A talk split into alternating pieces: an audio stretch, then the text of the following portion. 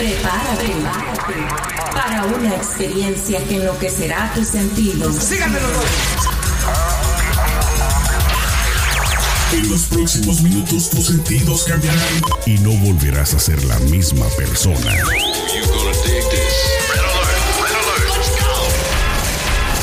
Now give me a beat. Lo tenemos todo. Noticias, controversia, espectáculos y mucho más. Esto es ¿Qué más da show? ¿Qué más da? ¿Qué más da show? Arrancamos. Amigos, comadres, compadres, champiñones, bienvenidos un día más a ¿Qué más da? Estamos iniciando esta aventura. El día de hoy es celeste, el 5 de agosto. Ya no me acordaba en qué día agosto, estamos viviendo. ¿Cómo está Celeste? Muy bien, Sergio. Llevamos aquí a agosto, mes Imagínate. 8 del año 2020. Este año está cabrón. Súper. Mi francés. Súper, lo que le está sigue. heavy. Cinco niveles O más arriba. Te lo juro, cada día yo me des- no sé si te pasa a ti, pero yo me despierto y les digo, tengo miedo de leer las noticias porque me toco así los brazos y digo, todavía estoy viva, estamos en la Tierra, no han llegado los extraterrestres, Oye, ¿no- estamos todos bajo control. ¿No te has dado cuenta? O sea, siendo sinceros, vamos a ser honestos. Como que este año ha ocurrido de todo. O sea, han, o sea, de diferentes. todo y demás, O sea, tragedias, maldades en el mundo. de todo. ¿Sí me explico? O sea, Yo- como que vamos a una velocidad que... yo no recuerdo haber vivido en años anteriores. Para mí, en, Los Ángeles, año tras año, tenemos dos cosas que son, digamos, y, y casi, casi inevitables, que son los deslaves en época de lluvia para más o menos eh, lo que viene siendo diciembre, enero, febrero, más o menos, y después incendios en estas épocas. O sea, era como las únicas dos actividades que teníamos todos los años, pero desde que entró Trump, como que la cosa ha ido creciendo año tras año. O sea, Sí, yo tanto creo que en eh, maldad, no solo tanto sí, en, o sea, que la gente en anda en la todo, desastres calle. naturales, eh, de racismo. locura, maldad, racismo, o sea, está todo como que yo siento que es como que abrieron la caja de Pandora y salieron todos los demonios. Fíjate que cada O vez, sea, así me siento. cada vez estoy más convencido, Celeste, de que sí estamos viviendo el 2012 de los mayas, del programa que hicimos aquel, de que se siente Sí. como que estamos acercándonos, ojalá y no, pero como que el fin del mundo, ¿no? Tantas cosas. Lo que ocurrió ayer allá en Beirut, o sea, qué horrible. Terrible. Qué cosa tan más triste, esas imágenes. No sé si tú me dijiste que viste algunas eh, cuando grabamos el programa Sí. el día de ayer, pero yo Sí, sí, sí. vi imágenes después y, o sea, honestamente es imposible no sentir una cosa fea. Eh, o sea, en la garganta sentía como un nudo de ver la gente A mí ensangrentada en la calle. desesperación cuando vi las cosas, o sea, yo las vi ayer en lo que pasó, yo me enteré ahí mismo, o sea, porque creo que a la hora que pasó yo abrí las redes sociales en Twitter y vi que estaba trending, no sé qué, empecé a ver las imágenes y te lo juro que me, me entraba como una desesperación al ver cómo explotaba eso y la gente corría y la cosa, yo Dios mío, la gente, la gente, la gente, o sea, lo único que me repetía era la gente. Hoy, en- de hecho, hoy ya se han es reportado alrededor de 300 mil personas que quedaron sin hogar a raíz de esta explosión y hay cuatro, más de 4.000 personas heridas y como 100 muertos. O sea, una desgracia terrible y especialmente, Sergio, en medio de una pandemia, porque recordemos que el coronavirus está súper activo no solo en Estados Unidos, sino en todas partes del mundo. Entonces, ay no, yo de verdad Fíjate tengo que- que va, cada día que pasa digo, Sí. Dios mío, déjame vivir un día más. Yo tengo un amigo que es literalmente de ahí de la ciudad y su abuelita vivía a punto nueve millas, o sea, ni siquiera una milla de distancia de donde ocurrió la explosión. Entonces ayer, ayer estuve platicando con él, preguntándole de la familia. Gracias a Dios, su abuela sobrevivió. Dice que su tío estaba en la azotea, porque tenía una azotea, que estaba en el jardín. Dice él que le platicó su tío que nada más se tiró cuando vio la explosión, se tiró así en el, o sea, sobre el mismo techo, porque si no se tira, hubiera sido arrojado del, del techo. Entonces dice que quedó inservible el edificio donde vivía la abuela y su tío. Lo bueno de, te digo, de lo malo es de que están bien, o sea, por lo menos heridos, pero sobrevivieron. Entonces, muchísima gente pues no tuvo la misma suerte, ¿no?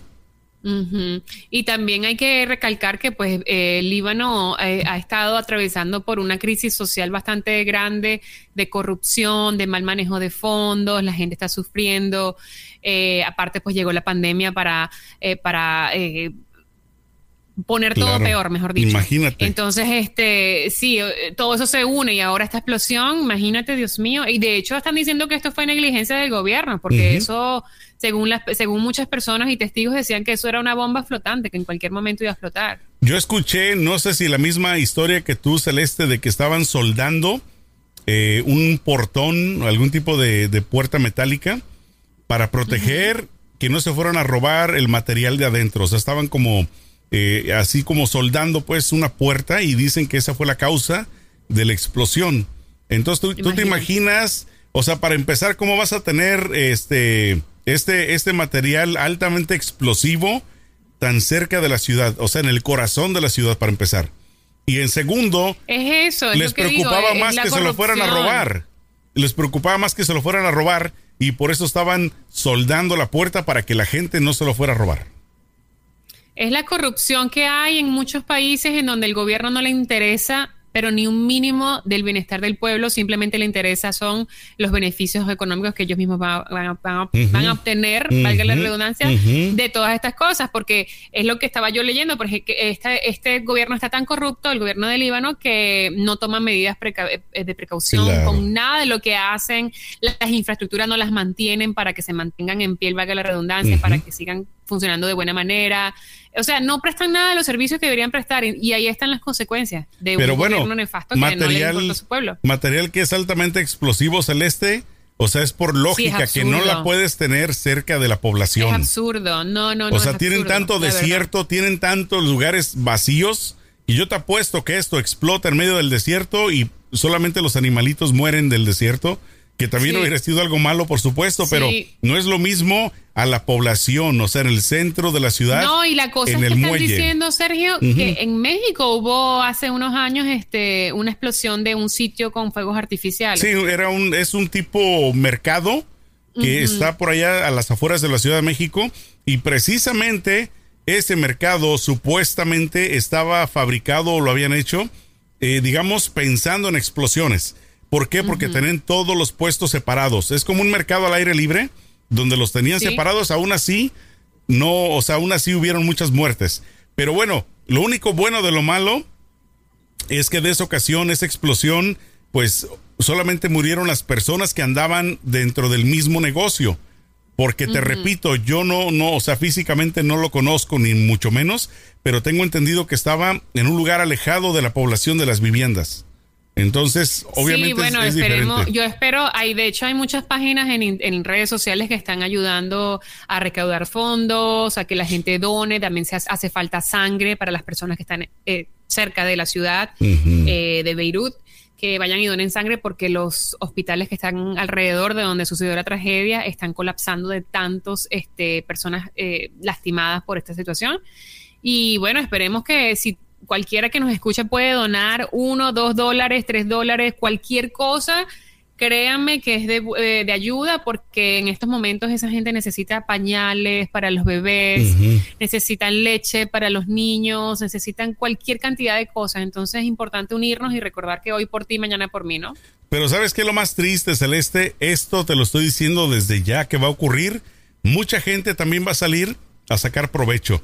Porque cuánta Sí, gente no hace, eh, digamos, recaudaciones falsas, hacen todo tipo de llamados falsos. De hecho, hoy me llegó, Como siempre, me llegó un texto lados. diciendo algo de, de precisamente ayuda para, para allá, para Beirut. Y, o sea, honestamente, yo ya ni les creo. Yo creo que la mejor manera y también se escuchan cosas negativas, pero la mejor manera yo creo es a través de la Cruz Roja, porque por lo menos pues ya tienen muchos eh, años de estar establecidos eh, o alguna asociación, digamos que sea internacional, porque también si la gente quiere donar al gobierno, o sea, también eso, ¿a dónde va a parar? No, yo lo que, pero no, hay muchas asociaciones que de verdad están trabajando fuerte Claro. y son asociaciones independientes de la Hagan Cruz su Roja, búsqueda, bien. exacto, hagan su búsqueda. Hay muchísimas asociaciones, de hecho yo creo que publiqué algo en mi en mi Instagram, en las historias de mi Instagram para que ahí puedan ver los links de las diferentes asociaciones que están prestando su ayuda y se están prestando a recaudar fondos y a recaudar ma- materiales y sangre y todo lo que se hace, hace falta para esta gente. Entonces, bueno, yo creo que cualquier ayudita, si sea 25 centavos que cada uno eh, envíe, créeme que ya se hacen cualquier cantidad de dinero para que puedan ayudar a esa gente. Claro, ojalá Pero porque bueno, la verdad lo Este necesitan hoy año, en día. Sergio, está cabrón. Súper. Pero bueno, vamos a digo, cambiar. yo digo, Dios mío, Vamos a cambiar un poquito el de aire. tema, sí, porque bueno, vamos a hablar de otras, digamos, eh, cosas negativas que también nos ocurren a todo mundo. Esto no está solamente, digamos, repartido entre la gente de ciertos países. Esto es global, señoras y señores. Vamos a hablar acerca de los jefes malos, de aquellos que tú odias. Tal vez tengas el día de hoy un patrón, un jefe que simplemente te trata a punta de latigazos o de trompadas. Vamos a hablar un poquito acerca de experiencias, eh, digamos, personales que hemos tenido Celeste y yo. Y también vamos a darles una lista de el tipo de jefe malo y darles un tipo de tip para que también hagan las cosas bien, para que enderecen el camino. Celeste, primero las damas, cuenta por favor alguna historia de esas de terror, de jefes que has tenido que han sido ojetes, que han sido de lo peor contigo, para que saques Mira, eso de tu ronco pecho. así en, en- en- en ascendencia, ¿no? Ajá. Yo cuando re- recién llegué a los Estados Unidos, yo trabajé en una oficina, eh, no voy a decir de qué era la oficina porque no quiero mantener a la gente, en una oficina y trabajé de recepcionista, ¿no? Ok. Resulta que eh, pues era una oficina más que todo familiar donde el esposo y la esposa eran los dueños y entonces trabajaban los hermanos de la esposa, los hermanos del esposo y era muy familiar la oficina aunque habían empleados que no eran no tenían sociedad para nada con no tenían ninguna relación con el con el jefe familiar. Y yo era la, la recepcionista slash o sea guion eh, asistente, asistente asistente, porque mi hija, eso me hacían hasta limpiar los vidrios de la de todo, o sea, una cosa horrible. Entonces, yo me acuerdo Ajá. que yo apenas en ese entonces estaba aprendiendo a hablar inglés, porque ya era cuando recién llegué a los Estados Unidos, entonces me costaba, hablaba, o sea, no es que tampoco es que soy así, ¿sabes? Que digo, wow, que hablo la maestra Claro. bilingüe, pero yo ya hablo, pues me defiendo y Claro. hablo fluido y Pero puedo tener como una todo al principio se te complica mucho más, porque obviamente pues Exacto. ni una pizca, ¿no? O aunque sea un Y entonces ella me sepas. acuerdo que me- la, la esposa del jefe, que a la final no hacía nada, realmente nada más iba a ir a fastidiar a la gente de la Ujú, oficina, ujú. ella eh, decía que yo debía contestar el teléfono y las llamadas de una forma. Me decía, bueno, esta es tu, Ujú. Tu tu línea. frase para contestar el teléfono. Ajá. Entonces yo la contestaba con mi acento bien, bien fuerte en inglés. Y la tipa, o sea, ella, yo, yo llegaba en las mañanas y el teléfono empezaba, haz de cuenta que yo llegaba a las 9 de la mañana, ese era mi, mi horario de entrada. Y a las 9, a las 8 y 59, ella ya estaba llamándome de su casa. Imagínate. Para asegurarse que estuvieras ya ahí presente. No, para ver cómo yo contestaba el teléfono. Órale, tenga para sus chicles. Y si yo no contestaba al quinto ring, Ujú. Entonces se cabronaba, se ponía muy brava y me formaba esos líos. Entonces cuando yo contestaba, obviamente, porque yo tenía que llegar, montar el café, tenía que abrir las ventanas, tenía que hacer ciertas cosas que eran como mi responsabilidad, ¿no? Exacto. Aparte de ponerme, abrir la puerta, todo el cuento, no sé qué. Entonces yo cuando llegaba, llegaba corriendo a hacer esas cosas. Y no, porque a esa hora usualmente no entraban llamadas, porque a esa hora es cuando la gente empieza a llegar a su trabajo. O sea, Ujú. como media hora le das de, de periodo para que la gente comience como que a Claro. trabajar. Y esta no, esta me llamaba a las 8.59 para ver si yo contestaba el teléfono al quinto ring, ya decía que estaba tarde. Y como, entonces cuando yo veía. O sea yo que no sabía ya podías ir ni al baño, ni al baño, porque No si vas al podía. baño ya no contestaste y ya valió. Qué no, barbaridad. escucha esto. Entonces, cuando yo co- contestaba corriendo, porque ponle tú que yo estaba haciendo el café o cualquier cosa que me tocaba hacer en la mañana, venía corriendo al teléfono a contestarlo, contestaba súper rápido porque estaba toda agitada y entonces ella me regañaba que por qué yo estaba agitada, que por qué estaba contestando el teléfono tan rápido, que por qué me tardé cinco re- repicadas, re- cinco ¿Por qué respiras de esa manera? no. Después a lo que hizo es que yo le dije, no, porque es que cuando yo llego yo tengo que hacer ciertas cosas, yo tengo que abrir las ventanas, tengo que Claro. recoger el periódico. Oye, pero tengo que hacer el café. 8.59, o sea, estás hablando de que ni siquiera eran las 9. ¿Cómo es Exacto. posible? No, y O deja sea. tú si yo llegaba cinco minutos tarde, O sea. mijo. Eso le faltaba ponerme la corona de, de espinas para crucificarme. El látigo a la mano. Entonces, sí, una vez, bueno, cuando yo le dije, me quejé porque llegó un punto en que dije, oye, no Claro, puedo. Le dije, yo claro. llego, yo tengo que hacer café, recoger el periódico, Sí. abrir las ventanas, prender esto, hacer esto, lo otro, tomar notas, no sé qué. Y ya, o sea, sí, yo atiendo las llamadas, pero tampoco es que voy a salir corriendo para que tú me llames a ver si yo llegué. No es justo. Ahí hay cámaras, me puedes ver que llegué. Entonces em, le dije, bueno, a veces no me da tiempo porque estoy atrás haciendo café. ¿Sabes qué hizo? me compró un teléfono portátil. Y yo tenía que ir hasta el baño cuando me daban ganas de ir al baño con el teléfono porque el teléfono no se podía dejar de contestar. Oye, o sea, no ¿Qué te, no te compró un celular porque dijo, si le pongo celular, de seguro va a andar en el camión, en la calle y, y va a decir que está en el no, trabajo. un teléfono portátil que yo podía, o sea, que no era de cable. Claro, inalámbrico. Yo lo podía llevar alrededor Ajá. de la oficina Ajá. para poder contestar el teléfono hasta en el baño porque ella no soportaba que no soportaba que yo no contestara una llamada. Oye, espérame, estoy en el baño. Sí. Aquí estoy. Después, no, pero espera que eso no termina allí, cariño mío. A ver, ¿qué? Entonces a esta señora le gustaba mucho la pachanga y mucho las fiestas. Entonces, como te dije, ahí ella, pues trabaja, el dueño de la oficina era su esposo, Ajá. ella, los hermanos de ella trabajaban allí, los hermanos del esposo trabajaban. O sea, era una cosa familiar. Todos los viernes hacían fiesta en la oficina, tipo happy hour. Yo trabajaba de lunes a sábado. Y te convertías en pues, bartender. La mesera. Bueno, no, no, yo me iba, o sea, yo agarraba y me iba, ¿no? Yo compartía un ratico con ya ellos y ya a las colmo, siete ¿no? ya Que me iba. también te pusieran de, No, de pero mesera, escucha. ¿no? Y atiende a todo el Ah, mundo. yo- a mí me tocaba trabajar el sábado, entonces yo llegaba los sábados y, Y esa oficina todo estaba patas hecha arriba. un desastre. Wow. Yo tenía que recoger botellas, vasos, platos, comida que dejaban podrida afuera porque Ajá. todo tenía que limpiar. tenía- O sea, no, te lo juro, lo único que le faltaba era el látigo y me, que me dijera, camina. Y, Órale. así, o sea, te lo juro, bien, bien, bien. Oye, pero, oye, pero cuando este fue eh, cuando llegaste a Estados Unidos, tu primer trabajo, segundo, tercero, más o No, menos en qué, mi en qué primer posición. trabajo Ajá. Es Mi que es- primer trabajo en Estados Unidos fue en una peluquería y fui como asistente. Ay, eso fue súper cómico porque yo no, pues yo, no- yo- a mí me gusta el maquillaje y todas las cosas y yo creo sí. que soy buena haciéndola, pero no tengo, no es mi profesión. No es lo que yo, o sea, no es lo que yo estudié ni mucho menos. correcto. Y yo trabajé en una, en una peluquería con la señora, con una señora que era la dueña y ella dijo, yo necesito un asistente. Que me ayude, que se lavara el cabello, que se recogiera aquí, que se recogiera. Yo, ah, bueno, yo eso lo puedo hacer, ¿no? Porque pues, yo no hablaba inglés y todo el cuento. Entonces, Yo dije, bueno, eso lo puedo hacer mientras yo aprendo inglés. Claro.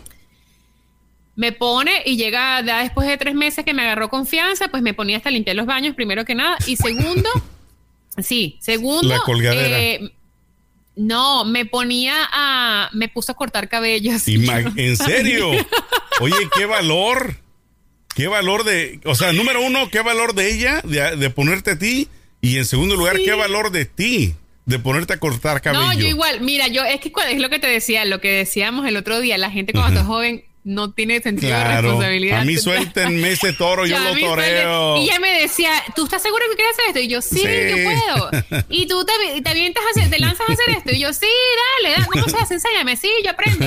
Y la verdad aprendí mucho, la verdad que aprendí mucho, pero no era mi. Y una vez tranquilé a un señor, Ajá. ¿sabes esos señores que les crece el cabello? Tienen la calva aquí arriba, Ajá. pero entonces a los lados tienen pelito. Exacto. Entonces ellos se atacan a Así ese como pelo yo. como que es la vida. Exacto. No, no, no, y se lo dejan crecer, entonces se lo, se lo, se lo se tapan la calva con los pelos de lado. así, tú, Ok. tú. Y el señor, pues era un viejito y ese pelo de él, eso era oro. Eso, mija, si se lo Oye, cortaba, y eso no. peor, y peor ya cuando son mayores de edad, muy idiáticos, ¿no? O sea, es como que. Que no les crece más, porque Exacto. igual que el pelo deja de crecer. Entonces, para ellos eso es como que oro en polvo. Y yo, bueno, entonces la señora me dice, bueno, lo vamos a cortarle y le vas a cortar nada más las puntas al Ajá. señor, porque tenía pelo de los lados largo, entonces Sí. él se lo subía y se tapaba la, la pelona con el pelo. Ajá. Y yo, pero yo nunca he cortado pelo de hombre, mucho menos. No, no, sí, solamente las puntas. Yo agarro la máquina de afeitar la máquina de, de, de esas de rapar pelo. pues. Y pues yo, dieron las puntas y yo no entendí. Yo no entendí porque yo nunca había cortado pelo. Que es que, que le quede Y nomás la pura puntita, eso dijo. o sea, Solo, solo despúntalo un poquitito, un poquitito que tiene un poquito de eh, quemado. Ajá. Yo agarré la, la máquina de afeitar y que le voy cortando el cabello a ese señor y la señora me mira y todos entramos y yo me, yo me di cuenta que me estaba mirando con pánico y era como que ¿qué hice? ¿qué hiciste? ¿Cómo te atreves? El señor a todas estas estaba volteado en contra del espejo, no ajá, se ni veía eh, lo que cuenta estaba se pasando. Ajá. Y la señora me dice, mi amor, déjalo así, yo lo termino. Ya, el señor iba medio trasquilado, medio cabeza trasquilada, yo no sé, me dijo, ve para allá atrás y espérame allá atrás, espera, eh, ve acomodar, o sea, como que me mandó así como que Oye, desaparece porque te van a casi, quemar. casi, casi dijo, ven a encender el carro, espérame, ahorita salimos los dos de la mocha. casi que corre por tu vida. Y yo me fui, y yo me acuerdo que eso fue un show, el señor, me cortaste mi pelo, yo no quería esto, bueno, pero eso es una de las cosas, pero la señora sí era muy explotadora y me pagaba como... en Menos esa el época- mínimo.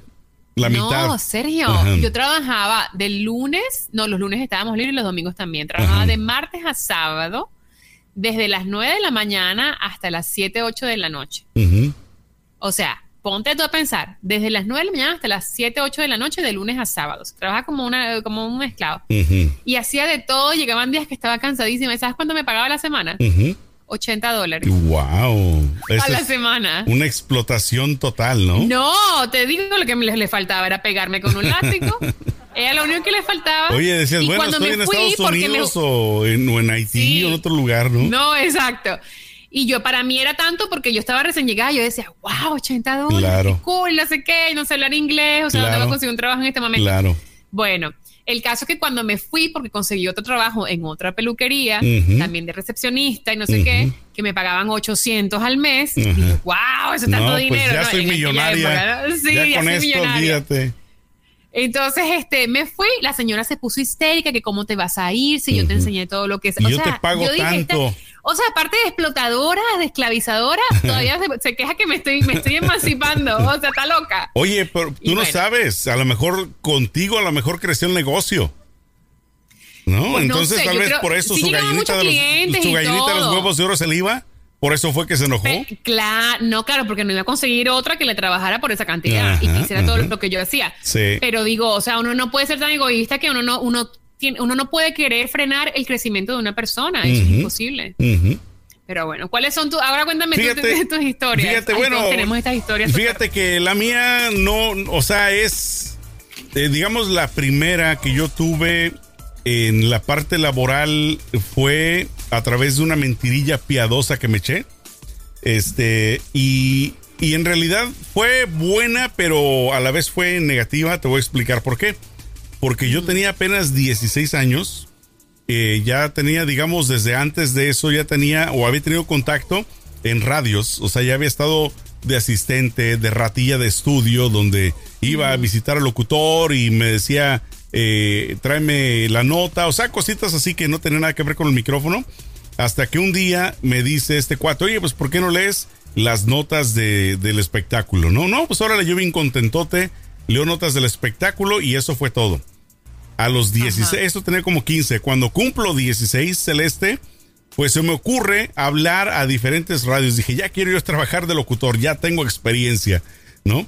Y entonces eh, da la casualidad que llama a una radio y en esa época estaban de moda los locutores de Guadalajara, sobre todo pues porque todo mundo quien venía de allá era como que eran como digamos estrellas, ¿no? Porque eran éxito garantizado.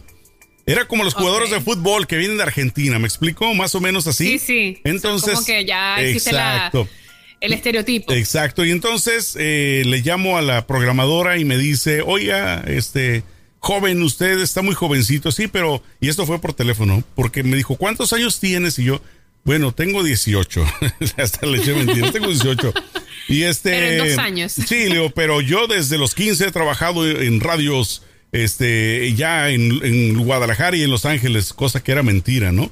Y me dice, ah, vienes de Guadalajara, sí. Bueno, oye, puedes empezar el lunes. Esto fue, imagínate, como un jueves, ¿no? Y yo, no, pues ahora yo empiezo el lunes. Llego a la estación celeste a las 5 de la mañana y jamás había tocado ni siquiera una consola, la, la que, con la que controlas la radio. Nunca la había tocado. Yo había visto cómo la operaban, pero jamás me había tocado yo operar una. Wow. Y entonces llego y según yo pensaba que el cuate que estaba en la noche me iba, se iba a quedar conmigo dentro de mi pensamiento. Yo dije, bueno, él se va a quedar conmigo por lo menos una hora, me va a enseñar aquí cómo está el tejimaneje. ¿Y qué crees? Se llegan las 5 Te de la mañana. solo. Cuando llego me dice, mira, aquí está todo, aquí está tu log, aquí están los CDs, aquí está la música, adiós. Y se fue y me quedé yo solo. en la estación de radio a las 5 de la en mañana. esa época me imagino que no había tutoriales de YouTube cuando te Absolutamente a nada. nada. Esto fue en el año 93, más o menos, 93. ¿Y qué hiciste? 94. Bueno, el punto es de que como yo cuando, te repito, ya había visto cómo ponían las cosas, o sea, de poner el disco, de presionar el botón y de que empezaba la canción y después que súbele aquí, tenía, tenía la noción, pero nunca había operado yo solo. Entonces, ¿qué pasa? De que empiezo yo solamente a poner música, a poner música, a poner música. Eran las 6 de la mañana y yo quería salir corriendo.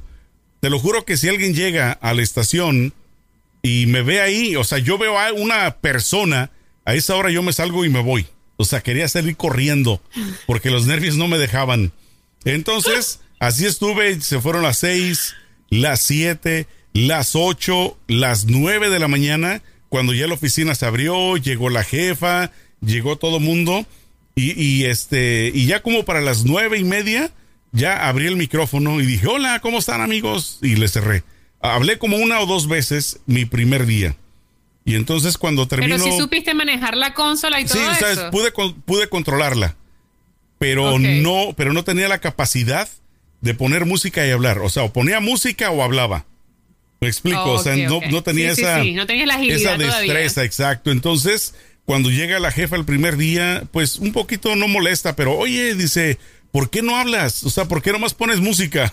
y yo, oh, es que estoy conociendo el equipo, jefa, no se preocupe, o sea, ya mañana va a ver. Entonces, así me la llevé la primera semana. no. Al siguiente Es que día. uno de inmigrante, uno es más, más eh, cuentero, Sí, uno y- mete unos cuentos para salir adelante. Ay, y esto mío. fue en el norte de California, entonces era un pueblo pequeño, un ranchillo.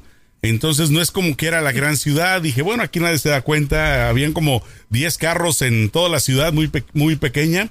Y bueno, el punto es de que terminó ella corriéndome como a los tres meses cuando se dio cuenta que le eché mentiras y que yo tenía 16 años.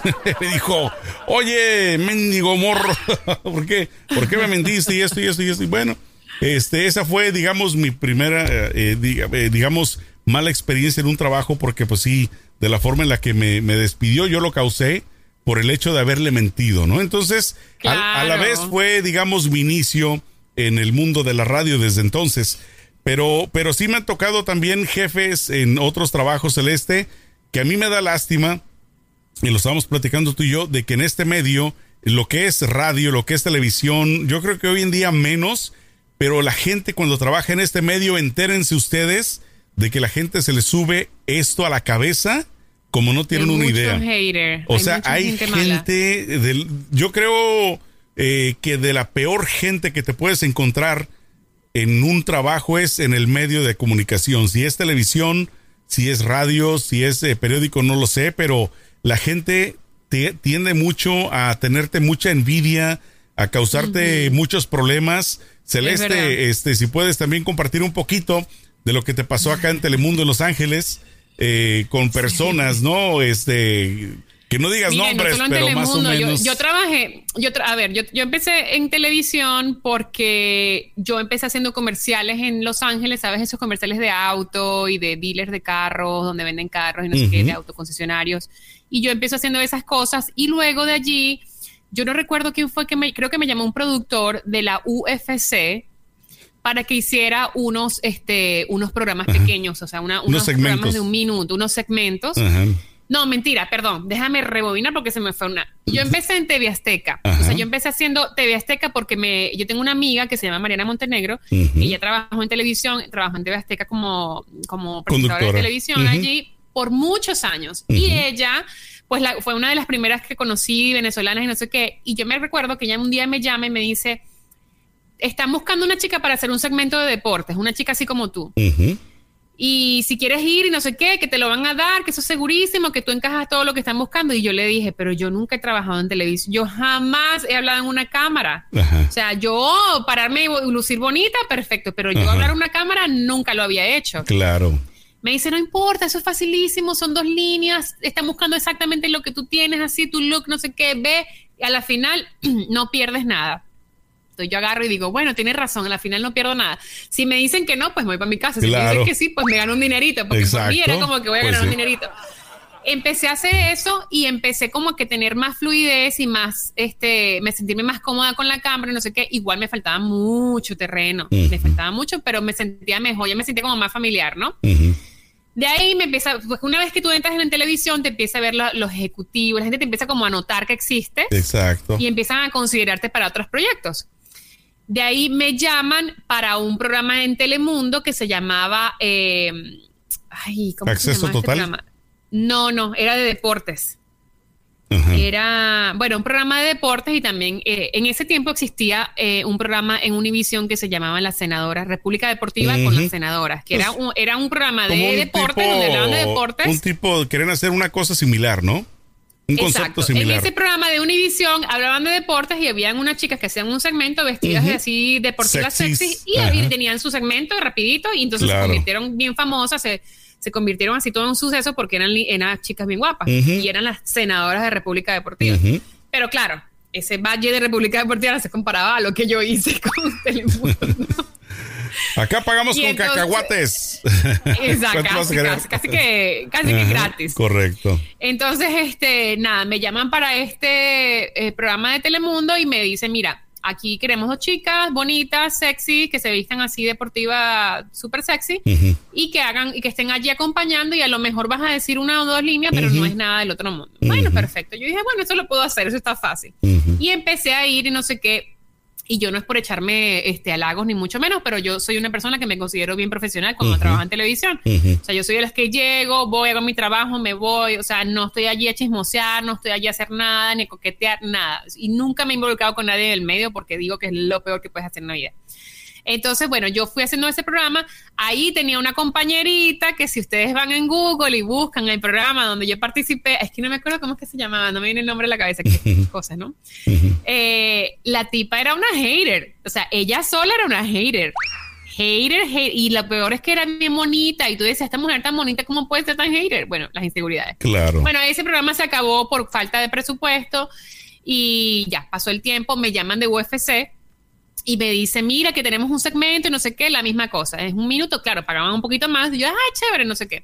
Me voy a UFC, me encontré con uno de los jefes que, los jefes, los mejores jefes que, que he tenido en mi vida, que se llama Kieran Porter, que es este, es un señor americano que vivió en Colombia y su esposa es colombiana, entonces está muy familiarizado con la cultura sudamericana Ujú. y era un, era un tipazo, de verdad que todas las personas que trabajábamos en ese equipo con Kieran, todos lo amaban, Ujú. todos lo amaban porque el tipo era súper comprensivo, súper humano, súper relájate, tranquilo, te ayudamos, se hace así, se hace allá. Y cosa hecho, muy difícil de encontrar en este medio. Sí, Es muy, son exacto. personas muy raras. Exacto, entonces yo empecé a hacer eso y yo me acuerdo que yo hablaba, o sea, yo hablo ya rápido, pero cuando yo empecé con UFC yo hablaba pero a velocidad de la... y él me Tienen que decía, ponerle en cámara español lenta daba para risa. entender todo Sí, lo que sí. decías. Me daba risa porque hablaba español como Sí. americano, pues y me decía, vamos a hacerlo un poquito más lento. Te entendí solamente cuando dice hola, Sí, soy sí. Celeste. Y ya lo demás ya no lo Porque estás, sí, porque estás haciéndolo muy, muy fast. Y yo, ok, y, no- y así, me tuvo mucha paciencia, la verdad. Ajá. Y ahí fue que me, me empecé a como que a realmente a foguear Ujú. en lo que es yo estar sola enfrente de una cámara, porque era yo sola por mi segmento de uno o dos minutos. Y se llama, se llamaba el, el eh, UFC ahora, uf- el, no, el segmento UFC, algo así se llamaba, de hecho está online. Y ahí empecé a hacerlo. De ahí, UFC me ofrece hacer un programa semanal de una hora en estudio, ya todo así como que más grande, ¿no? Y Claro. yo, wow, sí, dale, lo hacemos. Y también fue, o sea, ellos me enseñaron muchísimo y yo muchas de las cosas que sé en televisión son gracias a ellos por la paciencia que me tuvieron, porque yo de verdad no tenía ni idea. Ujú. Y nada, y ahí aprendí mucho. El programa se convirtió en un suceso en toda Latinoamérica porque se ve en muchos países. De hecho, se veía en Venezuela y eso me daba un gusto increíble saber que la gente de mi país me estaba viendo. Era como que, wow. Eh, se convirtió en un suceso, ahí todo perfecto, tal que sé yo. Llega la, la Maleficent, llega el tipo, llega, me llaman de Telemundo porque me empiezan a ver en UFC y no sé qué, y me dicen, mira, tenemos esta oportunidad, te queremos probar a ver que fu- si funciona y no sé qué, yo, ah, chévere.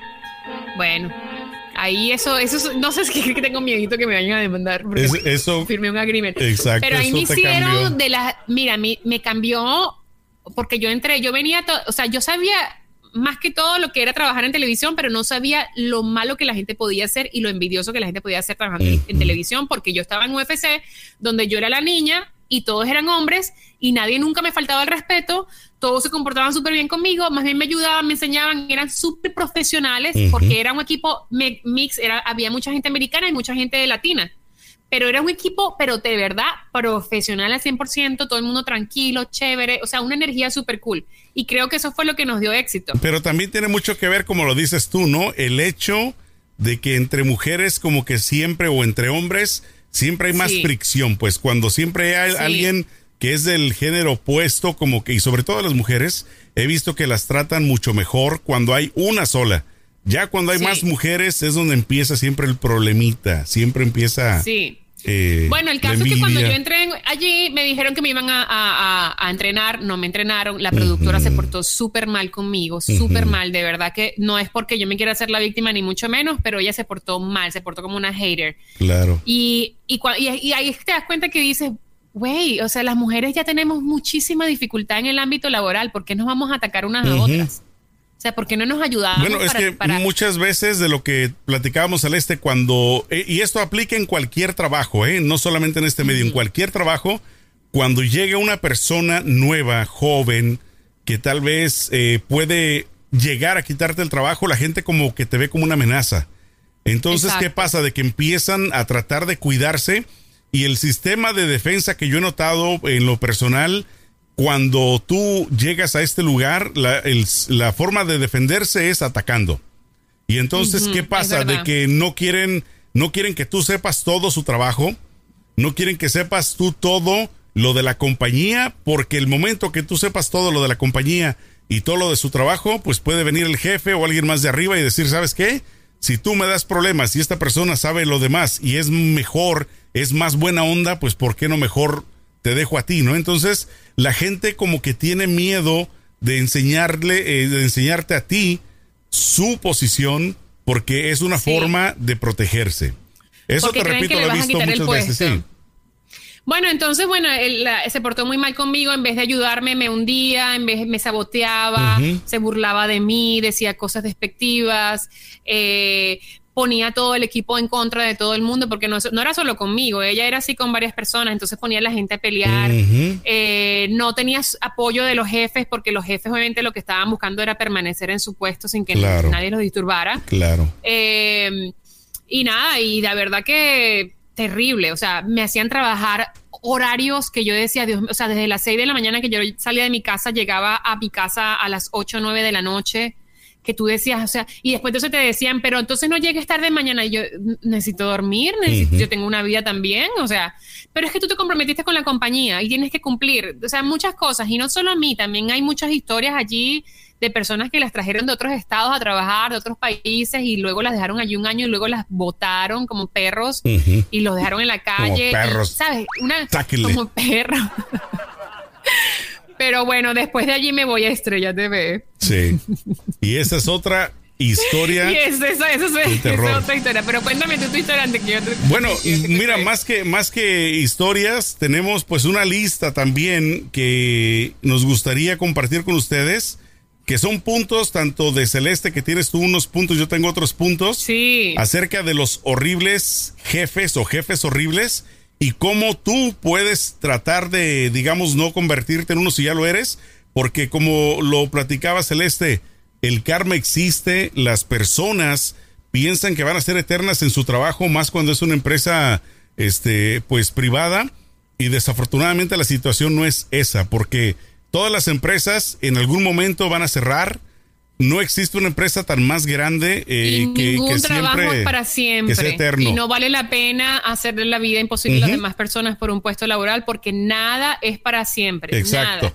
Exacto. Entonces, queríamos compartir con ustedes, digamos, uno de los detalles o uno de los problemas que más la gente se enfrenta con los jefes en el trabajo. Fíjate que ahí te va el número uno celeste, el perfeccionista. ¿Cuántos jefes no se creen perfectos? Entonces, ¿qué hacen? Él piensan que siempre tienen la razón. Eh, piensan que los demás hacen las cosas mal y obviamente pues eso está mal, eso está muy, es una cosa muy negativa ¿Cómo evitar ser, eh, digamos, perfeccionista, entre comillas? Pues muy fácil. Tienes que confiar en tu equipo, tienes que aceptar que la vida no es perfecta y de que todos cometemos errores. Hay de errores a errores, por supuesto, pero si son cosas simples y cos- son cosas sencillas, pues tienes que aprender a tener un poquito de paciencia, ¿no? Entonces, cuidado con los perfeccionistas. Celeste, a ver, aviéntate tú Yo el tengo otro que una, tienes, por por ejemplo, favor. Ajá. Las cosas que no deben hacer los jefes es fomentar la división entre sus empleados. Eh, el rol de un jefe es además solamente dirigir. Además de dirigir, es cooperar y fomen- fomentar la, la cooperación entre equipos. O sea, que Claro. todos trabajen en un equipo por un, por un mismo motivo. No porque yo me quiero salvar yo y lucir mejor yo, no, porque al final estás trabajando por un producto y tienes que mostrar que eso funciona porque son un equipo, no porque tú solo, porque al final no, no es así. Yo me acuerdo que esta señora sí fomentaba la división en el equipo. De hecho, ponía a la gente en contra de la gente, o sea, creaba chismes y decía, no, porque fulana me dijo que tú hiciste esto y esto. Y después iba con fulana, no, porque ella me dijo que tú no le... O sea, era una cosa que yo decía, Dios mío, por Dios, Y, esto y parece una novela. imagínate, y, y es tu jefe, ¿no? Es cuando te pones a pensar qué y ahí tipo de te quedas tú de preparación. manos atadas. Te, te quedas de manos atadas, porque entonces, ah, si el jefe está haciendo eso, ¿a dónde vas a ir? Exacto, exacto. Ahí te va mi siguiente tipo de jefe, el amigo celeste. Me imagino que te ha tocado, sobre todo tú siendo mujer, ¿no? Esto es muy típico entre las empleadas y el jefe. El jefe, aquel que se hace llamar el amigo, pues siempre está preocupado, dice esto, pues en crear una amistad con los eh, subordinados, que dejen un lado el trabajo, la seriedad y se ponen, de, digamos, a un nivel más o menos igual. Entonces, ¿cómo evitar ser uno de ellos? Pues tienes que entender, número uno, de que no son amigos. Con esto no quiere decir de que te tienes que portar mal, que te tienes que portar hojaldra, ojete con, con los empleados, pero sí tienes que Exacto. mantener una línea. Una línea que no pueden cruzar es cuando pues eh, de un de repente agarran confianza de más y al momento de agarrar esa confianza celeste vienen los problemas porque entonces pues obviamente van a van a perder como se dice tanto la confianza como la responsabilidad así es de que por eso es importante es. no ser amigos muy cercanos y sobre todo pues con con las empleadas Pero ¿no? sí porque también, se darle confianza, confianza a tus empleados. o sea, manten- es que es una línea muy, muy delgada. Tienes que darle, sen- hacerlo sentir en confianza para que te puedan decir cualquier cosa y comunicar sus inquietudes también y, y que se sientan. eh, que no se sientan bajo estrés, porque la gente bajo estrés no trabaja igual, no crea igual, no, no, no, ah, no, pro- no, ¿cómo se dice? No performance, no. Sí, claro, no va a, A ver, no desempeñarse, no, se desempeña de la misma desempeña manera. igual, porque Así el es. estrés te bloquea todo. Entonces yo creo que es importante mantener la línea esa donde te respetan y saben que tú eres el jefe y que, y que ellos tienen que cumplir su labor y mostrar productividad, pero también que se sientan cómodos en hablar contigo y comunicarse Claro. con las cosas que necesiten Puede comunicar. ser agresivo, agresi- este, agradecido, es la palabra. Yo he tenido jefes exacto. que no han sido amigos míos, pero que sí son agradecidos, que dicen, hiciste un buen trabajo, Exacto. te felicito. De hecho, yo tuve un jefe, yo creo que de los mejores. Cuando él estaba contento, Celeste, con el desempeño de los empleados, eh, nos llevaba al cuarto de conferencias y tenía sorpresas. Una de ellas un día abre este, los eh, pizarrones cerrados que tenía eh, para las juntas, lo abre y tenía Ajá. billetes de 100 dólares para todo mundo. Órale. Wow. Venga, chepa acá. No, Agarre cada quien sus 100 dolaritos. Y te digo, y no era amigo, Ah, sí, no, sí. no era amigo, pero sabía reconocer el trabajo de todo el mundo, ¿no? Entonces, Es verdad. Otra de, la- de las cosas que no debe hacer un líder o un jefe es mostrar preferencia por algún empleado. Y eso es muy cierto porque entonces no solo creas una, un, un si- un- un ambiente incómodo entre tú como jefe y tus empleados, pero también entre los empleados con esta persona que, le, muestras, le muestras preferencia. Eh, es importante que tener esta mm, imparcialidad a la hora de juzgar a, tus a tus empleados sabes que yo lo he y a la vivido. hora de juzgar su trabajo. Yo he vivido esto, Celeste, entre empleados que son esposo y mujer. Ay, papá, no tienes, no sabes los problemas que se arman ¿Cómo es eso? cuando el jefe y la esposa trabajan juntos o viceversa, de que obviamente le da preferencia a la pareja. Porque si no, llegando a la casa, se arma la rebambaramba. Ay, yo me sé un chisme de Estrella TV. Que, eh, ah, no, perdón, de Estrella no. Bueno, Estrella también me sé un chisme, pero sí, después te lo cuento. Eh, en ahí en Telemundo, esta jefa mía, esta señora que era la productora, la pseudo productora, porque no era productora. Era, ella era simplemente una eh, editora que no tiene nada que ver. Los editores son unos, un- trabajan, hacen un trabajo impresionantemente increíble. En, Cuando lo hacen bien. cuando lo hacen bien. Pero tienen una labor importante. Los, los editores son importantes, una pieza importante en la televisión. Eh, esa señora era editora y después le salió la oportunidad, se hizo productora y empezó a hacerle la vida imposible a todo el mundo. Se le subieron los humos a la cabeza y se sentía Walt Disney. Esta Walt señora, su esposo, su esposo trabajaba allí también, de hecho trabajan allí los dos. Y esto, eso era un dilema porque entonces el tipo se le quedaba viendo a uno con unos ojos así raros. Entonces ella, en vez de irle a decir a su marido, no mires a esta chica de esta forma, la pagaba con nosotros. Con chicas ¿por qué te del canal". vestiste así, desgraciada? No, no, o sea, no lo decía directamente porque era bien astuta. O sea, lo que te hacía era la vida imposible. Y era así como que, güey, agarra tu moco, tu moco de marido que tienes, que nadie lo quiere, y llévatelo. O sea, es tuyo. Nadie te lo quiere, no le quiere quitar. Exacto. Bueno. Pero bueno, A ver, ¿tú tienes uno? tengo otra. Ajá. Eh, no involucrarse en los procesos de su equipo, en los procesos de trabajo. O sea, una cosa es confiar, porque esa era otra cosa que ella me hacía. Ella decía, pero es que tú, tú, tú tienes la preparación, tú puedes hacerlo, sí, pero también quiero tu visión, quiero tu, tu feedback, quiero tu opinión para saber si lo estoy haciendo bien o si eso también es la visión que tú tienes, si es lo que tú esperas, porque yo puedo hacer una cosa que ante mis ojos sea perfecto, pero después te lo llevo a tu escritorio y tú me vas a decir está mal. En vez de habérmelo dicho a mitad del camino para yo poderlo arreglar. Entonces, esa era otra de las cosas que tienen que hacer los jefes. Eh, no simplemente, no es no es dejar de confiar, pero sí estar involucrado en los proyectos de tus empleados. A final para de que cuentas- cuando te traigan los resultados, sea lo que tú estabas esperando. A final de cuentas, el jefe es el de la responsabilidad, ¿no? Si lo haces mal, pues él es el que se va a llevar la, como quien dice, la regañada. Fíjate Exacto. que el siguiente que te voy a dar, Celeste, es el tipo de jefe, llamémosles los cantinflas. Es aquel tipo de jefe que hablan mucho y no dice nada. Sus palabras están llenas de mentiras o de, o de pajas y constantemente convocan a juntas solo para hablar sin tener razón. No sé si te ha tocado, pero yo he tenido así Ay, algunos. sí que tú dices, pero esto pudo haber sido un email. ¿Por qué me juntas o sea, aquí ¿para una qué? hora sentada a escuchar? ¿Para qué me haces gastar mi valioso tiempo animal?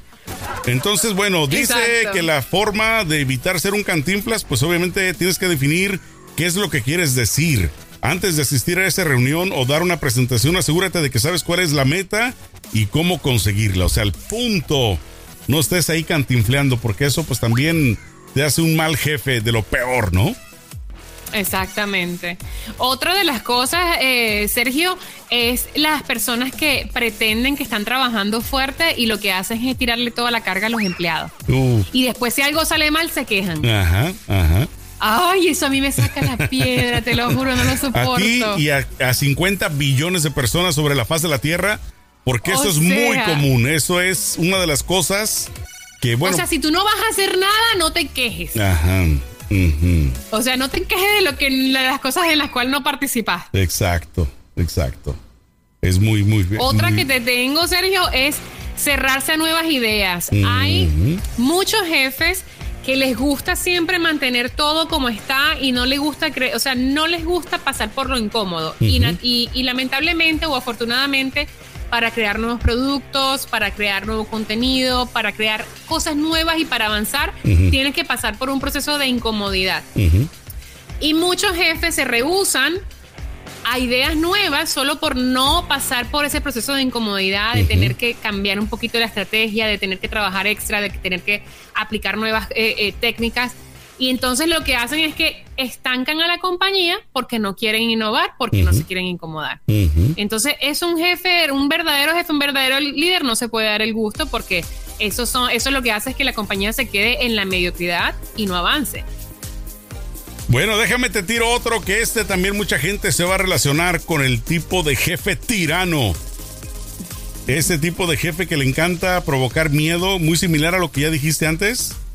Eh, pero sobre todo es el tipo de jefe que te repito, que trae así a latigazos como te traían a ti la, la peluquera al principio y, y este y que los trata como sirvientes, ¿no? Eso también es horrible si te ha tocado un jefe así a ti, Celeste ya te tocó. Eh, en lo Sí, personal me ha tocado tal vez una o dos veces en mi vida, pero hay gente que vive en eso, ¿no? O sea que todos los días y tienen que aguantarse porque muchas veces no tienen una alternativa, o sea que mucha gente pues tiene que soportarlo. Sí. Entonces, bueno, no sean así, no sean ojetes, no sean tiranos. Tienen que comprender el miedo que no es igual para todo el mundo y, y sobre todo ser respetuosos. Y, y, este, bueno, eso una vez más te convierte en un ogro, en una persona mala, si eres un tirano con tus empleados. Mira, eh, ¿y tú qué me cuentas de cuando trabajaste en Estrella TV? ¿Tienes algún chisme? no quieres ventanear a los jefes. No, la verdad, honestamente, no, o sea, yo he tenido ex- experiencias buenas y malas. eh, más bien. Ya, vamos a dejar, vamos a dejar clara una cosa. Ajá. A las personas que nos están escuchando, Estrella TV es un canal de televisión en Los Ángeles que le hace competencia a Univisión y a Telemundo. Exacto. Estrella TV por muchos años estuvo manejado por su fundador, que fue el señor este. ¿cómo se Lieberman, José Lieberman. Los Lieberman. José Lieberman, que, Correcto. fue el fundador y el señor, yo tengo muchas buenas este, opiniones de él. Yo no trabajé con él, pero todo el mundo habla maravillas de ese señor, Claro. un buen jefe. Llega su hijo, porque el señor ya se retiró, él estaba muy viejito, y toma se, se hace cargo de la compañía, y eso fue un desastre. A mí me tocó trabajar bajo su mando, Sí. y fue un desastre. Esa compañía era un desastre. De hecho, te voy a decir una cosa, ¿eh? A mí, cuando me fue mal, fue cuando era Lieberman Broadcasting más que Estrella TV. Porque en mi Ah, época fue cuando era solamente radio. Te estoy hablando del 96, 97, 98, imagínate, ya llovió hace bastantes años.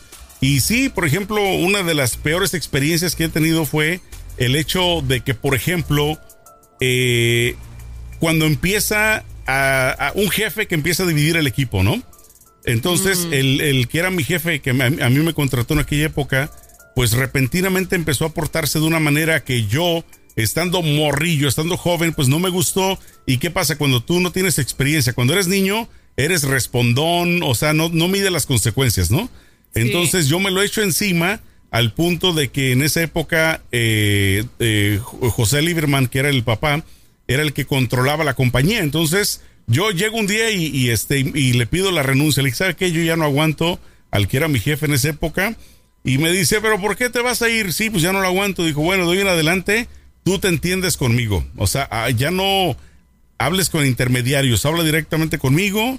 Y eso causó, pues, que me echara al que era el jefe, al programador encima. Claro, Eh, porque y me imagínate hizo- cómo te vas a pasar sobre él. me hizo la vida de y ahora hoy en día yo lo entiendo porque obviamente si yo soy el programador si soy el que se encarga de dirigir los hilos de la compañía pues yo no voy a querer que mis subordinados vayan directamente con el dueño no pero yo, creo, yo creo que en esa ocasión en parte yo tuve la culpa así es de que sí fue una mala experiencia pero como andaba en mis 20 pues obviamente a mí me valía y dije a mí no me importa si me corres y, y Mira, este, yo la experiencia que tuve allí, yo me acuerdo que entrando, entrando, eh, de lo que puedo contar, obviamente, entrando, entrando, me eché a los maquillistas de enemigos, no sé por qué, ajá. porque le dije que un, le dije que un tipo de maquillaje me daba alergia, entonces ya me tildaron.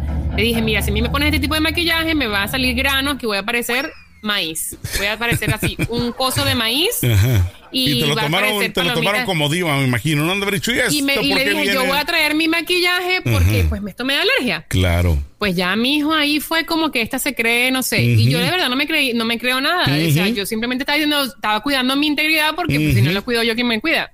Y aparte, para la Y- gente que no trabaja o que no sabe acerca, eh, digamos, de la televisión, pero maquillaje en general, utilizan mucho los maquillistas el mismo este equipo, ¿no? Las mismas pinzas. los- Sí, o sea, deberían, que deberían, sí, lo deberían sanitar, eh, deberían, exacto, deberían desinfectarlo cada vez que lo usan, pero igual, no, no solo eso, sino la marca del producto que me ponían en la cara, yo le dije, yo voy a traer, traer mi propio producto y mis propias brochas porque yo no quiero que me vayan a, a- a- me vaya a caer una infección en la piel, porque ya me había pasado antes. Entonces, este, sí, está bien, no sé qué. Pues ya yo era la diva allí, la que se creía, la que no, para nada, porque X, o sea, aparte que los, los maquillistas de ahí son dos señores, señores, este, que tienen muchos años allí Ajá. y era como... Era Me gusta cómo lo dice era- señores. Así como, Sí, ajá, ya sabemos qué tipo de señores. Entonces, este, era loco porque el, el Lieberman hijo les escuchaba todo a ellos, o sea, les daba más credibilidad a ellos que cualquier Ajá. talento, que cualquier persona. O Claro. sea, que no estoy diciendo que ser maquillador no te dé crédito o, no, o seas de menos para nada, pero, Claro. o sea, no le vas a poner más atención a un maquillador que a la persona que te está trayendo los ratings al canal. Exacto. Eh, y nada, pues eh, primero allí ya ahí empezamos, yo dije, Dios mío, porque cuando ya te echas, para la gente que no sabe, cuando tú trabajas en televisión y te echas a los maquilladores de enemigos, ya mi amor, usted va en picada para abajo por ese cerro, ese voladero para abajo o en caída libre. Porque si te ponen fea, vas a parecer fea en la televisión, Ujú. eh, la gente se va a dar cuenta, no le vas a gustar, el dueño del canal se metía en todo, entonces criticaba hasta la forma en cómo te vestías, cuando eso no era problema de él. Eh, bueno, en fin. Es- y una de las cosas líneas- que nunca me olvido es que la ropa no las daban allí. Y pues allí tú sabes que visten a las mujeres como si fueran prostitutas de, de- de carretera. O sea, unos vestidos, una cosa que tú dices, Dios mío, Uno- por Dios, qué mal gusto. Uno, oye, eran, eran unos bikinis un poquito grandes, ¿no? En pocas palabras. Sí, prácticamente. Y me acuerdo que yo me, yo decidí llevar mi propia ropa porque eh, al principio porque me di cuenta que la ropa no la lavaban Aparte. y la usaba varias personas. Ya todas sudadas, llenas de maquillaje. asquerosa, asquerosa, con olor a axila, una cosa Exacto. sí. Entonces yo dije, yo voy a buscar mi Sí. propio sponsor, mi propia persona que me ah, provea la ropa, que eso es otro rollo, otra, o sea, otra cosa más que es súper difícil encontrarla porque mucha gente quiere que le hagas eh, publicidad y los canales no se prestan a hacerte publicidad. Claro. Bueno, en fin. El caso es que empecé en bajada porque me eché de enemigos a los maquillistas, que eran dos señores, entre comillas, y esa gente se puso, pero diabólicos contra mí. Y de ahí pasaron mil cosas y gracias a Dios ya no estoy en ese canal porque Bueno. no extraño nada de ese canal. Bueno, pues por lo menos ya esa mala experiencia se terminó y ya esas épocas cambiaron. Pero bueno, para finalizar, simple y sencillamente, lo- las opiniones que les dimos, pues fueron para que a ver si ustedes pueden tratar de, de, número uno, relacionarse y número dos, tratar de ser mejores jefes o tratar de evitar ese O tipo de jefes. identificar a los jefes que son malos. Exacto, que en todos lados se cuecen habas. Nosotros los Exacto. ejemplos que les pusimos es porque son el tipo de, digamos, de jefes que hemos tenido, pero esto aplica desde los maestros de la construcción, desde los, iba a decir maestros, desde los maestros de la construcción, desde el campo, en las fábricas, en todos lados. Así es de que, pues bueno, ustedes pueden también comentar, dejarnos sus opiniones y decir qué tipo de jefe han tenido, así que ha sido bien hojaldra con ustedes. Mi querida Celeste Santana, el día de hoy no pudo estar Julie, a ver si mañana sí se nos conecta, lo ¿no? extrañamos. Ojalá Así que es. mañana pueda venir y podamos hablar de temas más controversiales para entrar en el boxing Eh, ring. Exacto, para que haya dos que tres guamazos ahí. Bueno, mi querida Celeste, ¿alguna cosa que querramos decirle a la gente antes de irnos? Obviamente que se suscriban a nuestro canal de YouTube, activen notificaciones, escríbanos en las redes sociales y por favor escúchenos en Spotify y en todas las plataformas digitales que estamos ahí disponibles para que se gocen una horita de una plática bien amena. Así es. Bueno, muchísimas gracias amigos, comadres, compadres y champiñones. Échenle mucho peligro. Chao.